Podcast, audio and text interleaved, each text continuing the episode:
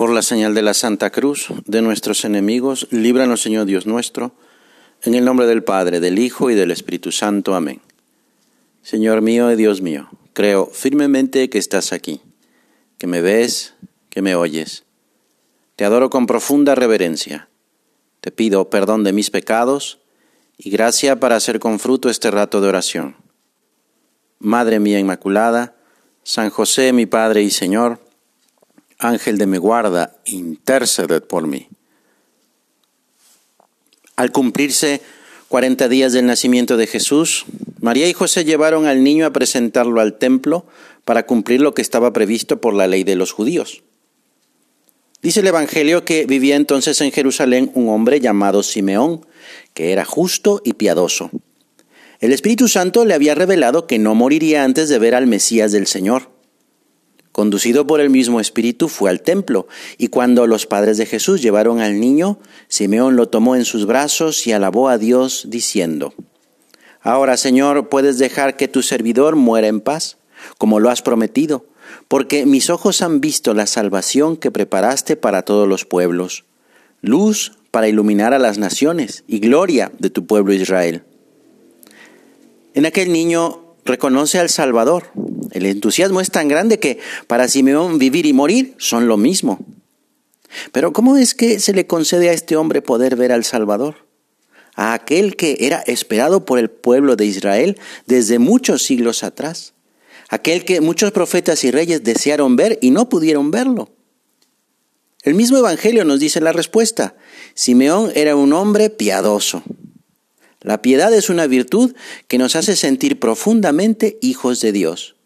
Nos presenta a Dios como Padre bueno y amoroso, y no solo como Creador, soberano o dueño. La piedad hace que el corazón se dilate de amor y de confianza hacia Él. La consecuencia de vivir así es lo que nos enseña el Evangelio. Simeón nos enseña a cómo vivir la virtud de la esperanza. Simeón es portador de una antigua esperanza y el Espíritu del Señor habla a su corazón y se deja guiar por él. Por eso puede contemplar a Cristo, luz que alumbra las naciones. Dios le había hablado, le había prometido que conocería al Salvador.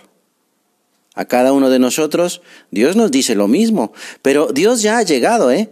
Quiere habitar en nuestro corazón. Él mismo nos lo ha dicho estaré con ustedes hasta el fin del mundo. Y Dios no habla por hablar, Dios es fiel a sus promesas. Por eso podemos estar seguros de la cercanía de Jesús. Pero primero tenemos que acercarnos, como lo hizo Simeón, por medio de la oración. Sí, para pedirle según nuestras necesidades. Seguramente Simeón le pidió la venida del Mesías. Pero también la oración nos ayuda a escuchar y a saber qué es lo que Dios me quiere dar. Ayúdanos, Señor, a tener un diálogo confiado contigo, a recibirte porque quieres darme tu luz. Te pido, Jesús, que nos dejemos iluminar por tu amor, tu amor que salva. Que todos seamos partícipes de tu resplandor. Que nadie permanezca en la sombra de la indiferencia, del egoísmo, de la impureza, sino que todos, resplandecientes e iluminados, Vayamos a tu encuentro para recibir junto con el anciano Simeón aquella luz clara y eterna. Y todos, participando del gozo de aquel anciano, entonemos un cántico de acción de gracias al Padre de la Luz, quien nos ha enviado a su Hijo, la luz verdadera, que ha eliminado nuestras tinieblas del pecado. En Simeón todos hemos recibido una promesa de salvación que se cumple aquí abajo, en esta tierra, ahora para nuestros ojos y para nuestros oídos, si queremos, si nos dejamos iluminar por Jesús. El Mesías no está lejos, ha bajado, se ha hecho uno de nosotros, podemos tocarlo. Simeón se dejó guiar por el Espíritu Santo, también tú, si quieres, abrazar a Jesús, tenerlo entre tus brazos, si deseas ser librado de la esclavitud del pecado, pon tu esfuerzo en ser dirigido por el Espíritu Santo, para ir al templo de Dios como lo hizo Simeón.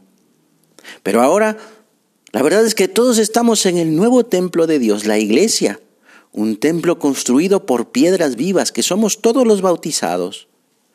Pues Déjate llevar con confianza por Dios para que con tu oración y con tus buenas obras puedas recibir en tus brazos al niño Jesús, luz y gloria del mundo. Pero no estamos solos en nuestro encuentro con Jesús. Con Simeón estaban María y José. ¿Cómo es de increíble que Dios se haga un niño? Es impensable que Dios sea hijo de una joven aparentemente tan normal. Nada había de diferencia entre María y las otras mujeres que les rodeaban, que también acudirían con su hijo para purificarse en el templo. María, aunque no lo necesitaba, ahí estaba, como una más, cumpliendo por amor y no por obligación los mandatos del Señor. Por su amor a Dios, la Madre del Salvador y Madre nuestra se vuelve en esperanza nuestra, porque ella es quien nos acerca a su Hijo bendito para que lo carguemos y demos gloria a Dios. Te doy gracias, Dios mío, por los buenos propósitos, afectos e inspiraciones que me has comunicado en esta meditación. Te pido ayuda para ponerlos por obra. Madre mía Inmaculada, San José, mi Padre y Señor, Ángel de mi guarda, interceded por mí.